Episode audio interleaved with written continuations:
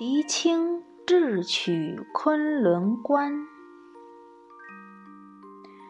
宋朝的大将狄青，本来是个穷人家出身的小兵，但是由于他勤练武功、勤习兵法，人又很聪明，所以很快就立了很多战功，获得皇帝的赏识，一直升到军队里的大元帅。成为宋朝一个伟大的将军。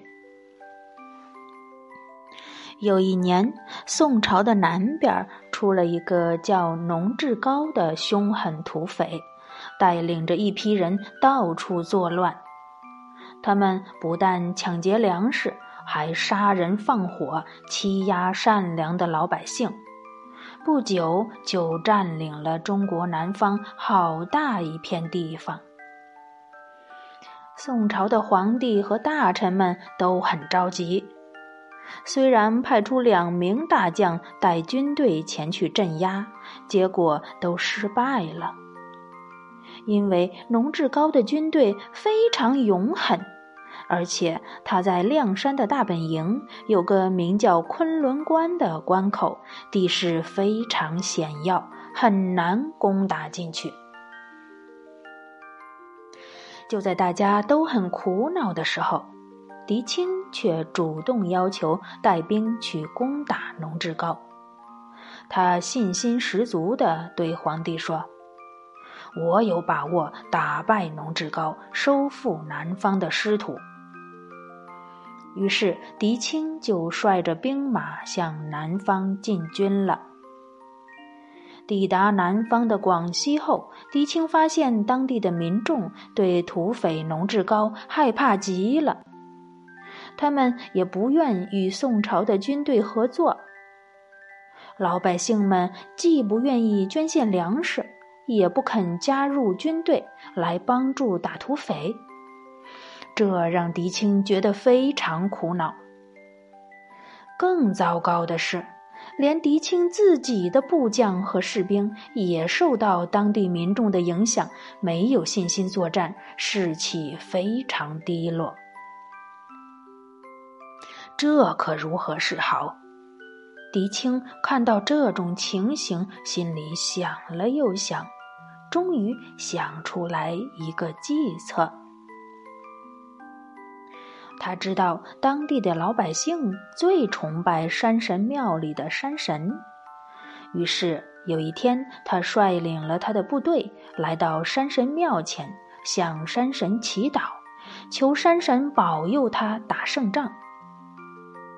当地的老百姓听说大将军狄青参拜山神，都很好奇地跑来看热闹。一时间，山神庙前的广场挤得满满的。只见狄青虔诚而又庄严地举着一炷香，向山神很恭敬地拜了三拜，然后大声祷告：“山神呐，这一次为了解救百姓的苦难，我要率兵和土匪农志高作战。”我请山神保佑宋军得到胜利。接着，狄青抓起一大把铜钱，又大声祷告说：“山神呐，我手上有一百个铜板，如果山神愿意帮助我们打胜仗，那么请山神显灵，让这一百个铜板丢出去以后落地时全是正面。”说完，狄青就站了起来，手里捧着满满的铜板，两眼注视着四周的人们。大家都安静下来了。哗啦一声，狄青向空中抛出了一百个铜板，铜板又叮叮当当的滚落在地上。所有的人都把头凑向前去看。仔仔细细的，一个一个的去看，一个正面，两个正面，三个正面，他们数呀数呀，哎呀，简直是神奇呀！居然一百个铜板落在地上，全都是正面。这可真是奇迹呀！一定是山神显灵了，他答应保佑宋军打胜仗呢。老百姓们忍不住都欢呼喝彩起来。狄青很慎重的派人把这一百个铜板一个一个用钉子钉牢在地上。他宣布说：“我一定要保留这个山神显灵的奇迹。等宋军打完胜仗归来，再到山神庙前拜谢山神。”这下子，所有的人都深深相信宋军一定会打败土匪的。老百姓们从山神庙回家以后，都纷纷向宋军捐献了米粮。年轻的壮丁们也纷纷加入攻打龙志高的行列。军队的士气突然间变得十分高昂。大家都摩拳擦掌，一心一意要把农志高的军队打得落花流水。人们都说，这回呀，有山神保佑，咱们再也不怕凶狠的土匪了。时机已经成熟，可以跟农志高展开一场大战了。但是奇怪的很。狄青却不慌不忙，也没有下发作战的命令。正好第二天是农历的正月十五，也就是传统的元宵节。这在咱们中国可是个非常盛大的节日。按照习俗，人们到了这一天都要扎出美丽的花灯，城门也整夜不关，让大家通宵歌舞玩乐。狄青宣布说：“大家辛苦行军了这么久，连热闹的新年也没有享受。这样吧，趁着元宵节，咱们官兵放假十天，大家伙好好玩一玩，乐一乐。”狄青的部将听到这个命令，都觉得很奇怪。他们认为应该趁着大家斗志高昂的时候进军才对呀，为什么要休息十天呢？但是军令下来了，也只好跟着尽情欢乐，大吃大喝起来。龙志高派来的密探知道了，赶快回去禀告龙志高。龙志高心想：“这狄青的军队呀，看样子十天内是不会攻打过来的。正好我和我的部将们也好好放松一下。”于是他们也大吃大喝起来。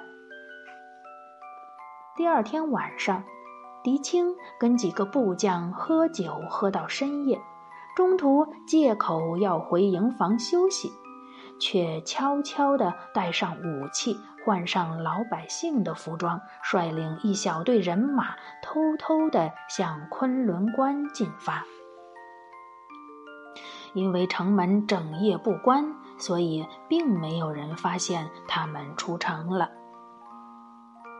一轮满月当空照着，他们从另一条山路，趁着月光，悄悄地绕到昆仑关外。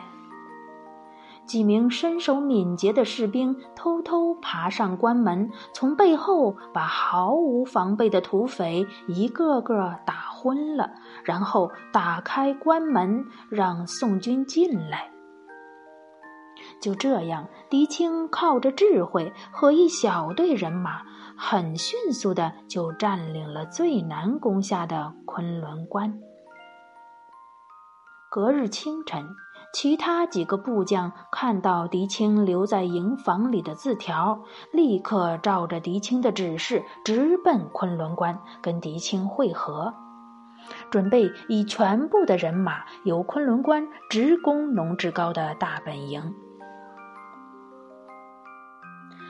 龙志高得到昆仑关失守的消息时，还醉醺醺的，醉醺醺的，没有醒过来呢。在慌乱之中，他跨上马出去迎战。狄青远远地看到了，一声令下，埋伏在山谷两侧的宋军一下子冲杀出来，鼓声隆隆。宋军两队左右夹攻，有时又前后围攻，只把农志高的军队打得七零八落。那狄青头戴铜盔，脸上挂着银色面具，披散着头发，指挥大军。远远望去，真是有如天神一般。龙志高的部将也都以为是有天神在帮助宋军，吓得都失掉了信心，拼命逃走了。狄青的军队果然打了一场大胜仗，高唱着凯旋的歌回来了。过了几天。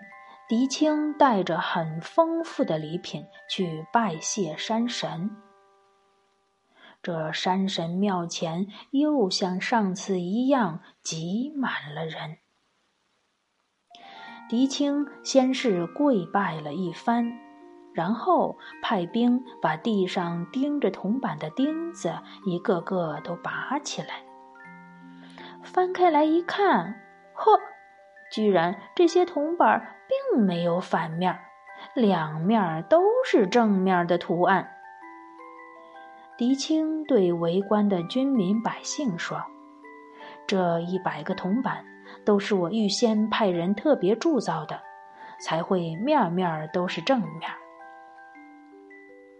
原来这段山神显灵的情景，是狄青为了提高民心士气，故意安排的计策。